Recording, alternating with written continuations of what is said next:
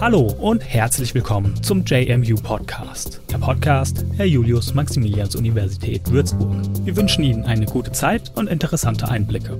In der heutigen Folge hören Sie ein Interview mit Professorin Dr. Grit Hein, Professorin für translationale soziale Neurowissenschaften an der JMU und Teil des Teams der Psychiatrie der Uniklinik Würzburg. Wir sprechen über ihre Forschung in den Feldern der Empathie, der sozialen Interaktion und Angsterkrankungen.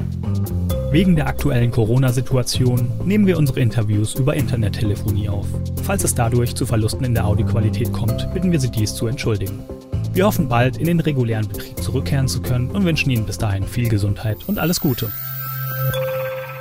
Hallo und herzlich willkommen zum JMU Podcast. Hallo, Professor Hein. Freut mich, dass Sie da sind. Wie, wie geht es Ihnen denn? Sehr gut, vielen Dank. Sehr schön. Ja, Sie sind äh, Professorin für translationale soziale Neurowissenschaften, also ein Teilgebiet der Psychologie. Das heißt, Sie forschen in den Feldern unter anderem ähm, soziale Interaktion, Empathie und Ängste. Und das sind so auch die Themen, über die wir heute sprechen wollen. Doch zuerst mal ähm, eine Frage zum Einstieg. Was fasziniert und interessiert Sie denn grundsätzlich an diesen Themen? Warum forschen Sie an, an, an diesem Gebiet? Nun, viele psychiatrische Patienten weisen Defizite in sozialen Interaktionen auf. Ich bin ja hier an der Klinik für Psychiatrie beschäftigt, mhm. deswegen. Und ich beschäftige mich mit sozialen Interaktionen, um diese Defizite besser zu verstehen. Und Empathie interessiert mich, weil sie eine Voraussetzung für erfolgreiche soziale Interaktionen sein kann. Und Angsterkrankungen sind natürlich ein besonders wichtiges Gebiet in der Psychiatrie. Es ist eine der psychiatrischen Erkrankungen mit der höchsten Prävalenz, auf die wir uns hier am Zentrum für psychische Gesundheit auch spezialisiert haben. Ja, insofern geht es mit meinen Forschungen darum, diesen Aspekt der sozialen Interaktion, also wie wirken sich soziale Interaktion auf menschliches Verhalten, auch auf die Physiologie, auf unsere neuronale Verarbeitung beispielsweise oder auch auf das mhm. Aus, also diese Aspekte dann auch in die Behandlung von Angsterkrankungen zu integrieren.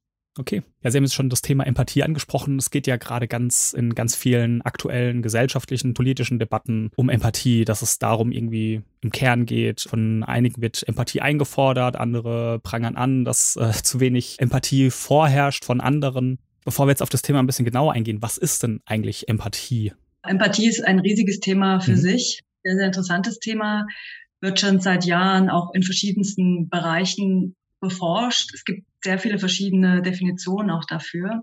Ich würde sagen, Empathie ist in erster Linie eine Fähigkeit, und zwar die Fähigkeit, uns in die Gefühle und Zustände einer anderen Person hineinzuversetzen. Empathie kann positive Gefühle auslösen, muss aber gar nicht. Mhm. Empathie hat äh, durchaus auch eine dunkle Seite, denn äh, wie Sie sich vielleicht vorstellen können, kann zu viel Empathie mit dem Schmerz oder dem Leid einer anderen Person auch zu Stress, also durchaus auch zu negativen Zuständen, zu negativen mhm. Emotionen führen. Insofern ist Empathie an sich, kann man sagen, ein relativ neutraler Prozess der im weitesten Sinne Simulation der Zustände einer anderen Person, die sich dann eben entweder positiv oder negativ gefühlsmäßig oder auch in den Handlungen äußern kann. Mhm. Und wenn Sie sagen, das ist eine Fähigkeit, ähm, heißt das, das ist auch was, was ich erlernen kann oder verlernen kann im schlimmsten Fall auch? Oder ist das doch wie ein Instinkt? Also die meisten von uns werden mit der, sage ich mal, Anlage zur Empathie geboren. Wir wissen, dass die Voraussetzung von Empathie schon bei Neugeborenen angelegt ist. Wir kennen das beispielsweise, also wenn ein Baby schreit, dann schreien alle umliegenden Babys mit. Mhm. Und das ist, wir sehen das als so eine Vorstufe von Empathie, weil in diesem sehr frühen Stadium ist dem Baby natürlich nicht bewusst, dass es nicht um seine eigenen Emotionen geht oder seinen eigenen Zuständen geht. Also es ist eher so ein reflexhaftes Reagieren auf mhm. den Zustand einer anderen Person. Also ich würde sagen, das bringen die meisten von uns mit.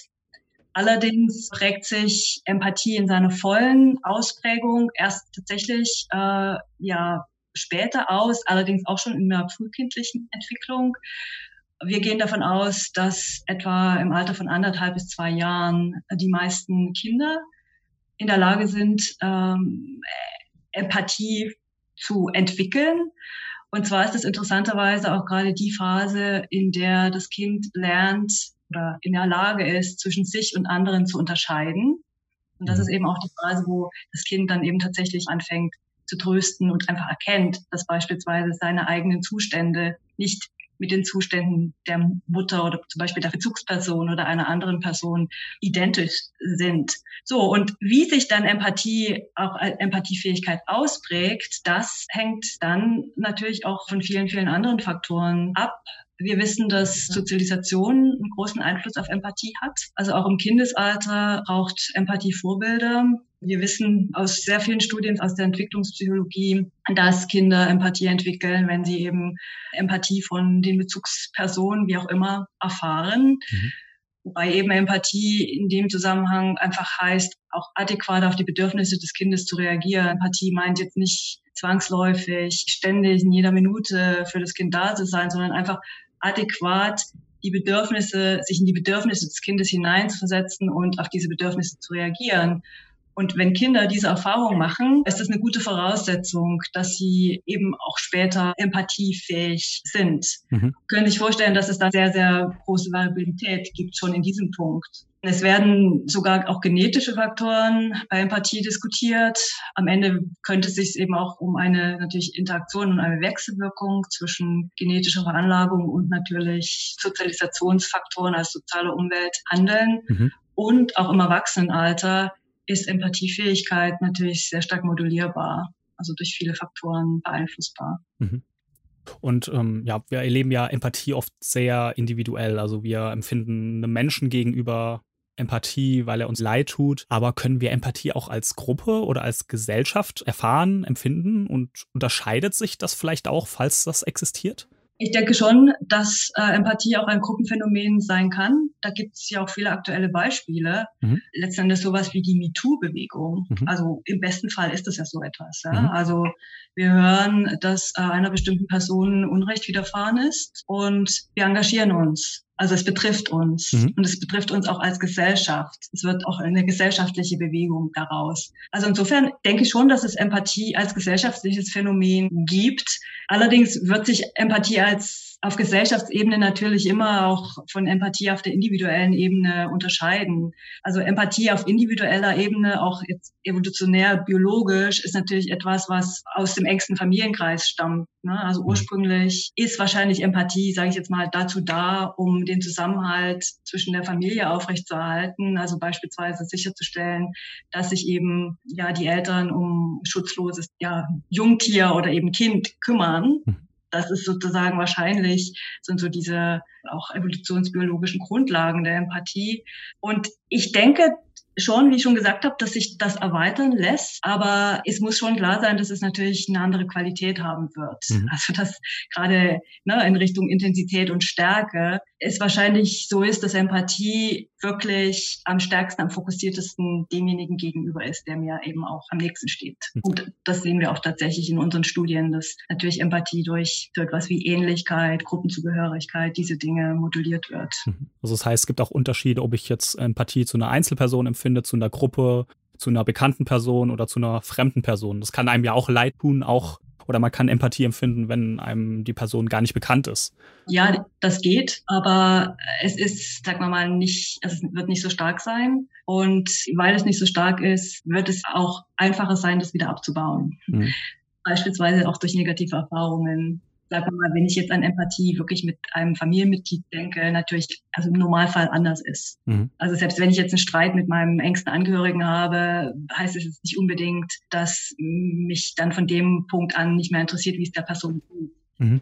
Während das auf dem gesellschaftlichen Level natürlich schon wesentlich schneller kippen kann. Also ich kann Empathie mit einem Personenkreis haben und dann erfahre ich, dass ein Mitglied dieses Personenkreises, ähm, weiß ich nicht, besonders kriminelle Tat begangen hat und da, dann kann das auch sich komplett umdrehen. Oder dann vielleicht auch, wenn man jetzt mal ähm, soziale Medien betrachtet, wenn dann irgendwelche Themen wieder verschwinden, dass dann auch das Empathielevel vielleicht wieder verschwindet, weil es einfach aus dem Blickfeld gerät. Ja, hm. das schon. Und das ist eben auch einfach das, was ich meine. Also die Unterschied natürlich schon auch in der Qualität. Hm. Das wird eben nicht der Fall sein, wenn ich die Person nahe kenne oder eben eine intensivere Bedingung äh, oder Verbindung aufbauen kann. Mhm. Eben interessanterweise halt auch schon zu einem Repräsentanten dieser bestimmten Personengruppe. Also wir sehen auch, dass eben halt auch diese Social Media Aufmerksamkeit, dass die in dem Moment eben auch natürlich weniger schnell verschwindet, wenn ich diese Information an eine bestimmte Person koppeln kann. Das mhm. ist halt auch bekannt. Okay. Je abstrakter das bleibt, desto schneller kann das auch wieder verschwinden. Mhm. Also das heißt, wenn ich irgendwas lese und ich habe jemanden im Umfeld, der auch diese Erfahrung macht, dann gibt es da eine viel stärkere Verknüpfung sozusagen? Naja, wenn ich, wenn ich was lese und das, und das eigentlich in meine Erfahrung einbeziehen kann. Also mhm. sagen wir mal natürlich, wenn ich eine Mutter bin und was über, weiß ich nicht, äh, misshandelte, hungernde Kinder lese, dann wird mich das wesentlich stärker und nachhaltiger natürlich beeindrucken, als wenn ich damit überhaupt nichts zu tun mhm. habe. Ja. So also je, je, je näher ich mich dieser, dieser anderen Person fühlen kann oder auch wenn es um eine Personengruppe geht, ja, wenn ich selber einen älteren Bekannten habe oder ein älteres Familienmitglied beispielsweise habe, mhm. was von gesellschaftlichen Missständen, Armut oder sonst was betroffen ist, mhm. dann wird mich das natürlich auch wesentlich stärker umtreiben, als wenn ich da jetzt nur über die Gruppe abstrakt was lese. Mhm. Okay. Und äh, Sie schreiben auch in einem Ihrer Texte, ähm, weil Sie das schon so halb angesprochen haben, dass unerwartete positive Erfahrungen Lernmechanismen initiieren. Heißt das bezogen auf den Beginn angesprochenen Debatten, man müsste also nicht unbedingt empathischer werden, sondern einfach offener gegenüber anderen?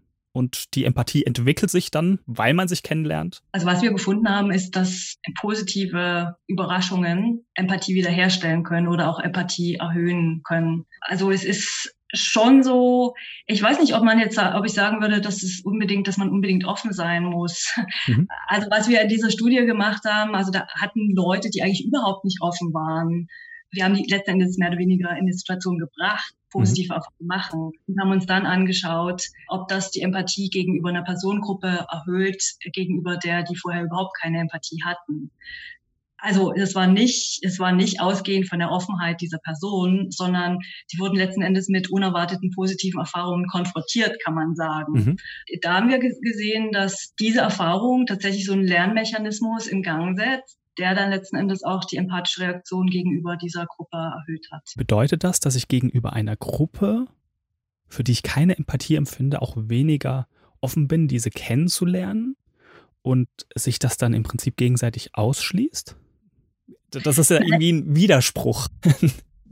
Ich weiß, also ich glaube, da würde ich widersprechen. Okay. Ich glaube, ich glaube, Empathie mit einer Gruppe zu haben, heißt nicht zwangsläufig, dass ich da offener bin. Mhm. Das bringt mich wieder auf meinen Ausgangspunkt. Das Empathie ja an sich, das ist nichts Positives. Ne? Mhm. Also ich kann äh, beispielsweise auch mit einer Gruppe starke Empathie ent entwickeln. Ich kann mit denen mitleiden. Und das betrifft mich jetzt so stark, dass ich um Himmels Willen damit nichts zu tun haben will. Okay, ja. ja hm. Dass es mich eher in den Rückzug treibt. Also das ist eigentlich wirklich eher das Gegenteil von prosozialen Verhaltensweisen dann, dann hervorruft, sondern ich eben eher sage so, nee, also so viel Leid, das, das ist mir wirklich zu viel und ich will da, ich will da überhaupt nicht näher ran. Mhm. Also ich würde nicht sagen, dass Empathie an sich so der, der Wegbereiter ist in jedem Fall für Verständigung und größere Offenheit. Mhm.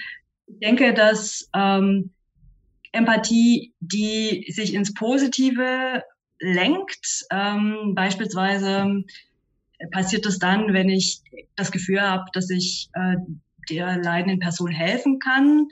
Also dass ich sozusagen diese Kombination von Empathie, die dann sich in was Positives umschlagen lässt, also dass das natürlich schon einfach ja meine ähm, positivere Verbindung zu dieser Person oder zu dieser Gruppe dann am Ende herstellt und wahrscheinlich schon auch eine größere Offenheit. Mhm.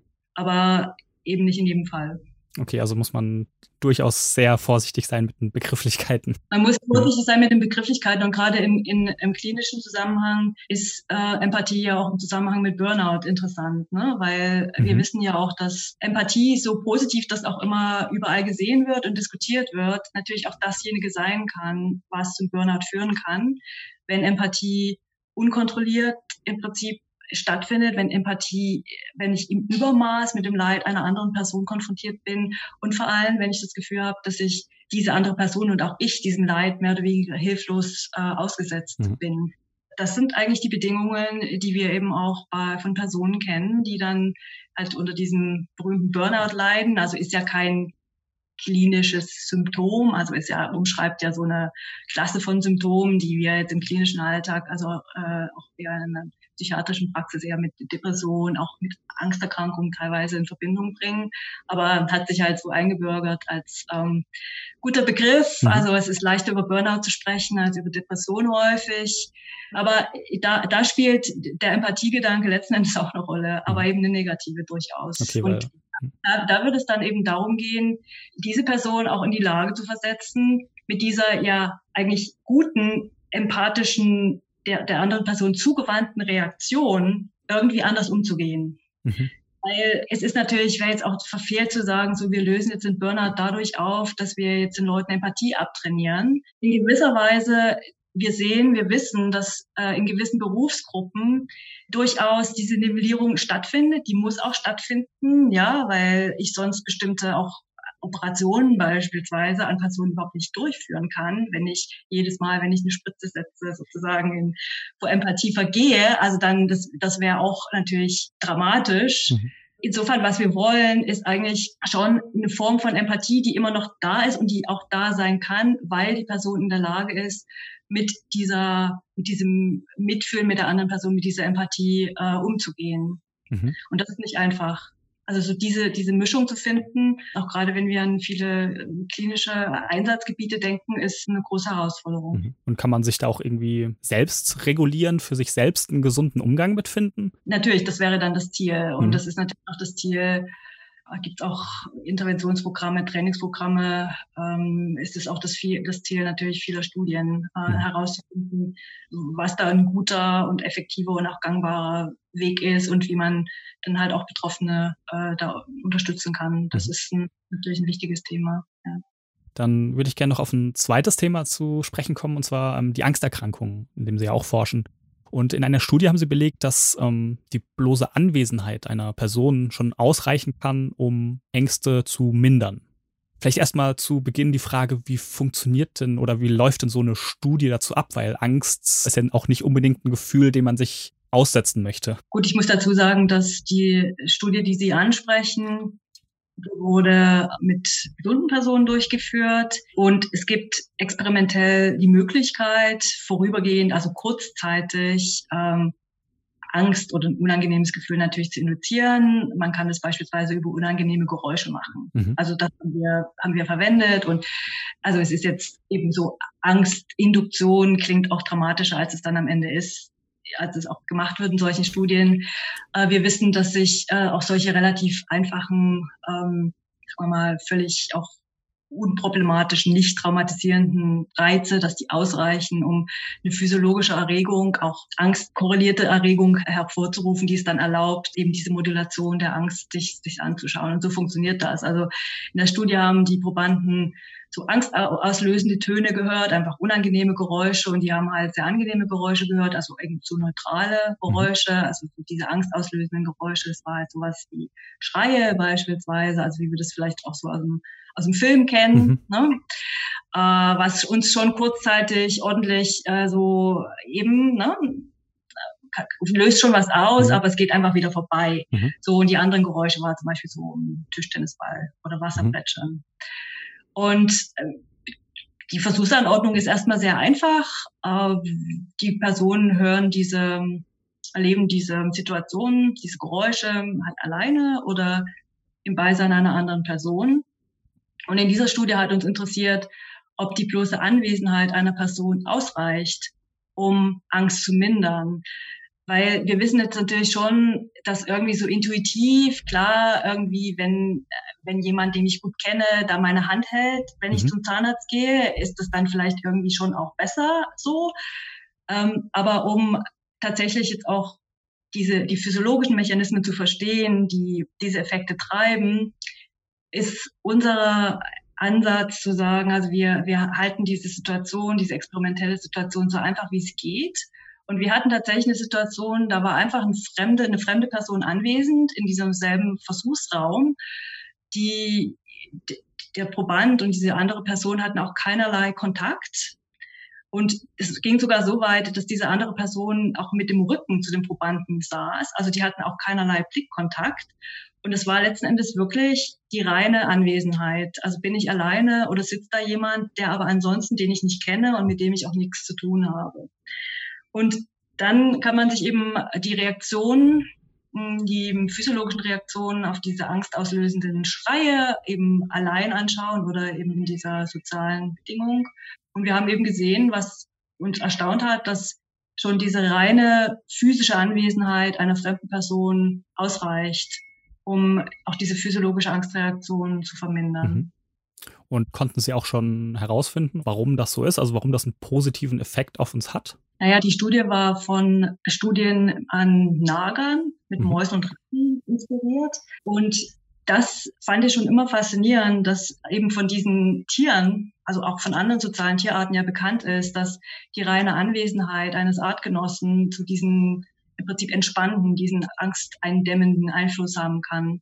Und insofern war jetzt die Annahme, dass es sich da wirklich um einen sehr basalen Mechanismus handelt. Und die Frage war eben, ist er beim Menschen so erhalten oder nicht? Oder mhm. brauchen wir als Menschen, als sehr komplexe soziale Wesen halt tatsächlich sozialen Zuspruch, um dasselbe zu erreichen? Und diese Studie hat eben gezeigt, nee, also wir funktionieren da in dem Fall eigentlich genauso wie, wie die NADA. Ne? Also sind halt eine Artgenosse, wir sind nicht alleine und das reicht, um zumindest diese physiologischen Reaktionen erstmal einzudämmen. Um jetzt auch neuronal die Mechanismen noch besser zu verstehen, ähm, planen planen wir diese Studien dann auch später ähm, mit FMAT durchzuführen, also noch mit anderen Methoden im mhm. Prinzip zu unterfüttern, um einfach auch noch mehr über die neurophysiologischen Mechanismen zu lernen, die, also warum, warum ist das eigentlich so? Mhm. Also wie genau, was passiert da? Mhm. Also wie kann das sein, dass äh, eigentlich die reine Anwesenheit einer anderen Person so eine Wirkung hat, wie wir die dann teilweise halt auch von ja, intensiven Therapien kennen vielleicht oder von Medikamenten. Genau. Okay. Und um nochmal auf diese fremde Person äh, zurückzukommen, spielen hier auch Sachen wie eventuelle Vorurteile eine Rolle? Also ändert das dieses Zusammenspiel? Also wir haben das tatsächlich getestet. Wir haben dann tatsächlich einmal die Person mit einer Person ihres eigenen Kulturkreises, also mhm. wiederum ganz, ganz minimalistisch, die saß halt dabei einmal mit einer Person aus einem anderen Kulturkreis. Und wir haben gesehen, dass zumindest diese basalen, also da spricht man von Social Buffering, diese basalen Social Buffering-Mechanismen ähm, in beiden Fällen funktionieren. Also da scheint sowas wie Vorteil keine Rolle zu spielen. Also mhm. besser mit irgendjemand zusammen als, als alleine. Das mhm. ist eigentlich so die, die, die Message aus dieser Studie. Was uns erstaunt hat, auch mhm. wiederum. Das war, das war überraschend, weil wir haben natürlich im Vorfeld äh, auch abgefragt und getestet, ähm, wie die andere Person gerade über die, dieses Eigengruppenmitglied oder Fremdgruppenmitglied dachte. Und wir haben da klar Unterschiede gefunden. Mhm. Also die haben das schon, die haben da schon Unterschiede gemacht. Also die mochten tatsächlich auch dieses Eigengruppenmitglied natürlich mehr, wie es zu erwarten war, als das Mitglied jetzt der anderen Gruppe. Aber trotzdem, wenn es dann hart auf hart kam, also in diesen, in dieser angstauslösenden Situation, hat diese andere Person, dieses Fremdgruppenmitglied sozusagen ausgereicht, um okay. die Angst. Ist es dann nicht auch ein Widerspruch, wenn ich zum Beispiel, wenn hier eine fremde Person ist, weil ich eigentlich Vorurteile habe, die meine Angst mindern kann, ich dann aber, wenn wir auf das Empathie-Thema zurückgehen, ähm, einer Fremdgruppe gegenüber vielleicht gar nichts empfinden kann. Aber vielleicht sind es ja auch ganz unterschiedliche Mechanismen, die da wirken. Ich denke schon, die Situation ist ja schon eine sehr andere. Also in, in dieser Empathiesituation geht es darum, sich in eine andere Person hineinzuversetzen. Mhm. Ja? Und da denke ich schon, dass die Motivation, sich in diese Person meiner eigenen Gruppe hineinzuversetzen, das ist einfach eine andere, eine stärkere als die Motivation, sich in eine Person der anderen Gruppe, einer fremden Gruppe hineinzuversetzen. Das geht vielleicht auch so weit, dass ich vielleicht davon ausgehe, dass ich die Person einer anderen Gruppe überhaupt nicht verstehen kann. Mhm. Also was weiß ich, wie der sich jetzt fühlt, ja?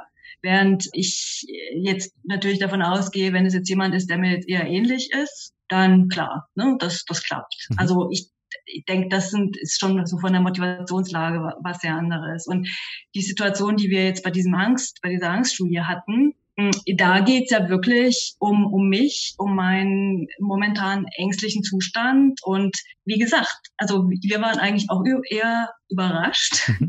Aber da scheint es eben so zu sein, dass in dem Moment auch die Eigenschaften der Person nicht mehr so die Rolle spielen. Mhm. Also da, da scheint sich das auf dieses, okay, ich bin nicht allein zu mhm. reduzieren.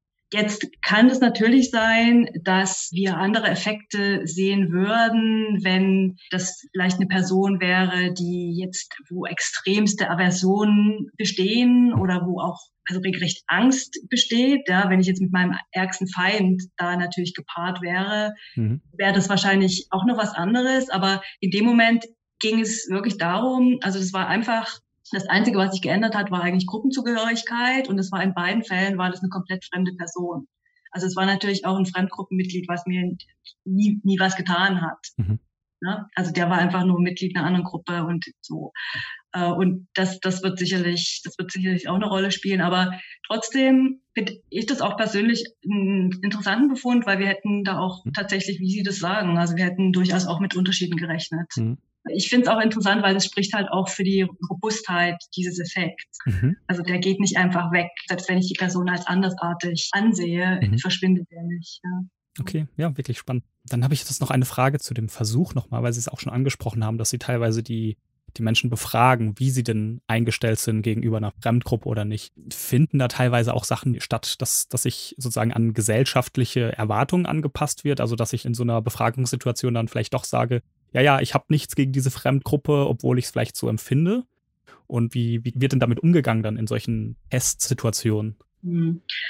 Sie sprechen dann ein generelles Problem an bei sämtlichen Befragungen mhm, natürlich. Ja. Äh, wir sprechen von äh, Bias, dass bestimmte Äußerungen einfach nicht politisch korrekt sind.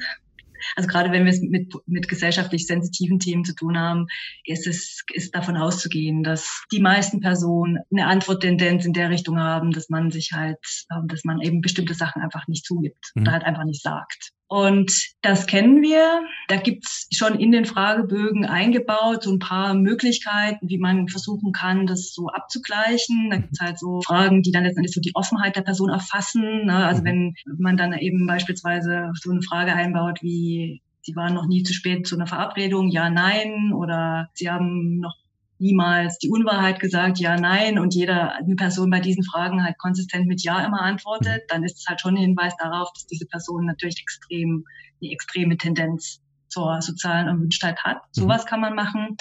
Und wir haben natürlich das Glück, oder ich habe das Glück, dass ich in meiner Arbeit äh, auch neurowissenschaftliche Methoden verwende, die eben beispielsweise die Kernspintomographie oder auch äh, Messen von Hautleitwert und Herzrate, also die autonomen Funktionen, die natürlich zusätzliche Variablen liefern. Und das, was man da sieht in der Physiologie und das, was einem die Leute sagen, das kann durchaus diskrepant sein. Das ist auch mhm. häufig so. Und damit ähm, kann man das aber so gegeneinander aufwiegen. Und wir haben auch Studien gemacht, in den wir uns explizit angeschaut haben, welche der beiden Maße, also ob die, die Selbstauskunft der Probanden oder die Physiologie besser späteres Verhalten vorhersagt. Und da ist ganz klar, dass die physiologischen Maße die besseren Prädiktoren sind. Und insofern also halt auch immer ein Weg sein können, um ähm, diese Antworttendenzen ja eigentlich auszuhebeln oder sagen wir mal auszubalancieren mhm. oder die interpretierbar zu machen. Und ja, insofern ist es eben natürlich auch günstig, gerade wenn man an solchen Fragen interessiert ist, äh, eben mit vielen verschiedenen Methoden zu arbeiten. Und mhm. das tun wir auch tatsächlich. Okay. Wir haben jetzt ganz viel über diese, über diese Versuche und Befragungen gesprochen. Vielleicht haben wir noch ein bisschen Zeit, auch darüber zu sprechen, wie diese Ergebnisse, die Sie dann ähm, haben, angewendet werden. Also wir müssen jetzt nicht auf jedes Detail eingehen, aber ähm, sind das dann Sachen, die eher in dann zum Beispiel im Therapierahmen ähm, Anwendung finden oder vielleicht auch in gesellschaftlichen Fragen? Es geht ja teilweise auch schon ja in, in Gesellschaft philosophische Sachen könnte man sich da reindenken. Das ist ja ein riesiges Thema, was uns was uns da betrifft alle. Also ich glaube, die Anwendungen sind sehr vielfältig. Zum einen ist es natürlich so, dass viele Therapien in der Psychiatrie, in der Psychologie äh, auf sozialen Interaktionen beruhen und Vielfach wird das erfahrungsbasiert gemacht, was auch gut ist. Also jeder, so der erfahrene Therapeut weiß einfach, was funktioniert und was nicht. Mhm. Und ein Ansatz ist natürlich jetzt schon mal zu fragen, also gibt es eine Möglichkeit, Faktoren, die da zuträglich sind oder weniger zuträglich sind. Also beispielsweise auch Merkmale, zum Beispiel des Therapeuten in der Interaktion mit Merkmalen des Patienten, die potenziell den Erfolg von, von Therapien mhm. erhöhen können. Also können wir das irgendwie, können wir dann ein systematischeres Bild äh, zeichnen. Mhm. Also dass, dass äh, Patient und Therapeut sozusagen gut zusammenpassen. Im Prinzip, mhm. das, das könnte man sagen. Ein weiterer Punkt ist, dass gerade dieser ganze Aspekt, wie, wie wirken sich jetzt soziale Interaktion oder soziale Anwesenheit auf physiologische Prozesse, eben beispielsweise Ängste aus. Das ist ein Thema, das ist irgendwie ist bekannt, dass das irgendwie Effekte gibt, aber wir kennen die Mechanismen noch relativ wenig. Mhm. Also auch das ist natürlich eine Konstellation, die man halt auch besser gezielter einsetzen könnte, wenn man eben die Mechanismen besser kennt. Das geht dann auch weiter, dass wir ja auch gerade im Alltag in den meisten großen Krankenhäusern eh, aber allgemein, wir, wir, wir arbeiten, wir sind ja inzwischen unglaublich da globalisiert. Ja. Mhm. Wir äh, arbeiten mit unterschiedlichsten Kulturen, mit unterschiedlichsten Ethnizitäten, sowohl auf Patientenebene als auch auf ja, Ebene des Personals. Und ich denke, auch hier werden diese Fragen, wie wirken sich solche sehr basalen sozialen Faktoren, zum Beispiel sowas wie Gruppenzugehörigkeit, auf Behandlungserfolg aus. Ich denke, die werden eben auch immer wichtiger. Und auch hierzu haben wir äh, Arbeiten gemacht. Also wir haben uns beispielsweise gezielt angeschaut, ähm, inwieweit die Ethnizität des Therapeuten Einfluss auf äh, die Schmerzwahrnehmung des Patienten hat oder auf, den, auf die Erfolg der Schmerz, einer Schmerztherapie beim Patienten. Also so eine mhm. Art von Studie machen wir auch, die ich auch wichtig finde, weil das ist einfach ein Teil, ein Teil unserer Realität und äh, wir sehen da Effekte und wir müssen diese Effekte verstehen, weil das letzten Endes natürlich im Interesse unserer Patienten ist. Mhm. Einfach da auch sensibilisiert sind für diese ja. Themen. Ja. ja, und Bescheid zu wissen. Und es ist ja einfach Lebensrealität. Ja, richtig, es ist ja. Lebensrealität. Ja. Und genau der andere Punkt, was ich auch schon angesprochen hatte, also wenn es dann spezifisch um Empathie geht, es ist natürlich ein, ein Riesenthema, mhm. also auch also eigentlich in allen klinischen Kontexten. Wie kann ich mit Empathie die ja die meisten Personen, die in Patientenkontakt, in einem Beruf arbeiten, mit Patientenkontakt, die die ja mitbringen oder das ist, der, ist ja schon ein Anliegen, dass man da natürlich auch helfen möchte und ne, für die andere Person da sein möchte. Also wie, wie kann ich diese Therapie, sage ich mal, oder diese Empathie so über die Zeiten retten und wie kann ich das auch so gestalten, dass ich einmal mich selbst vor Burnout schützen kann, aber zum anderen auch nach wie vor meinen Patienten ein hilfreicher und, und guter Kontakt bin. Mhm.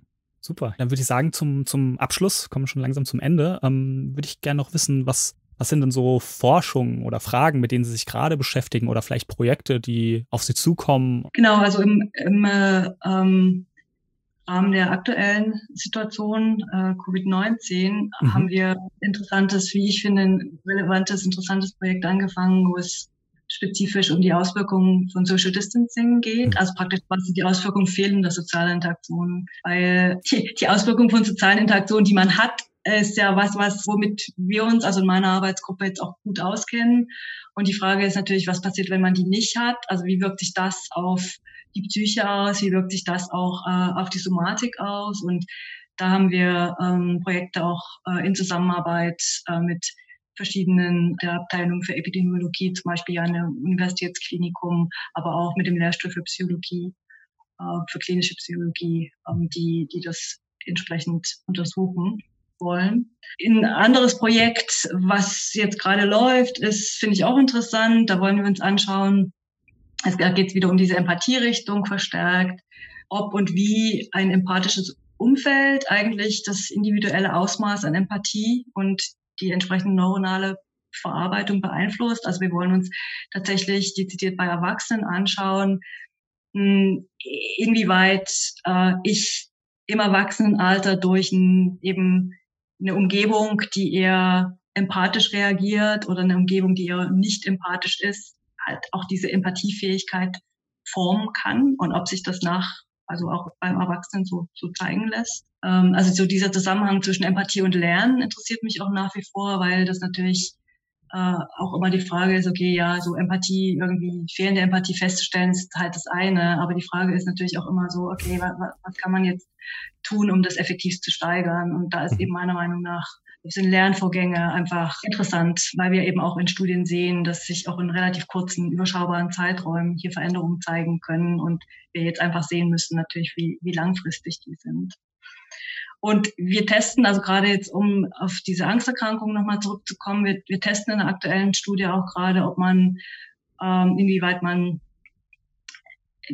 spezifische Person, also die Anwesenheit einer realen Person durch äh, Avatare beispielsweise äh, ersetzen kann. Also inwieweit mhm. wirklich jetzt auch Angsterkrankungen letzten Endes in virtuellen Realitäten ja, also inwieweit unsere mhm. Patienten auch von virtuellen Realitäten letzten Endes profitieren könnten. Ähm, hängt das dann mit, mit tatsächlichen, also rein virtuellen Avataren zusammen oder ähm, geht es da dann auch um, also es gibt ja teilweise diese Pflegeroboter oder diese, ich glaube, das sind so Robben. Mhm, mhm.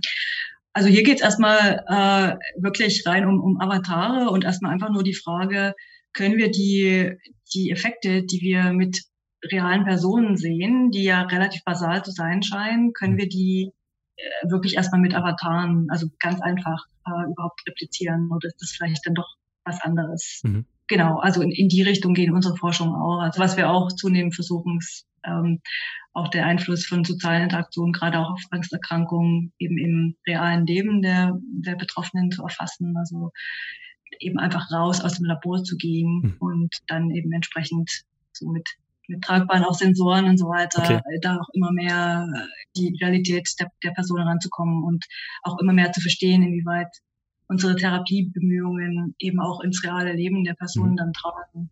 Also sozusagen raus aus dem Laborkontext in die, in die echte Welt. Ja, ein sehr, sehr spannendes, sehr großes Thema. Wahrscheinlich auch, ich meine, das äh, Wintersemester steht jetzt vor der Tür. Bestimmt ein mhm. großes, interessantes Feld für den einen oder anderen Studenten, der sich vielleicht noch nicht äh, entschieden hat, ja. in, die, in die Psychologie zu gehen. Ja, also wobei eben wie gesagt, äh, wir sind wir sind Teil der Psychiatrie. Also mhm. wir, wir wir kooperieren mit der Psychologie, sind enge gute Kooperationen, aber äh, genau, wir sind hier in ähm, der Klinik für Psychiatrie mhm. beheimatet und äh, ja, also sehr gerne, wenn wenn Interesse besteht, jederzeit melden. Sie finden uns im Internet und wir sind auch immer offen für interessierte Praktikantinnen, Praktikanten oder wie auch immer. Mhm. Genau. Super, sehr schön. Damit kommen wir schon zum Ende. Dann bedanke ich mich auf jeden Fall bei Ihnen für Ihre Zeit, für Ihre Antworten. Ja, wünsche Ihnen auf jeden Fall noch viel, viel Erfolg mit Ihren Forschungen, die jetzt anstehen. Klingt alles sehr interessant. Vielen Dank.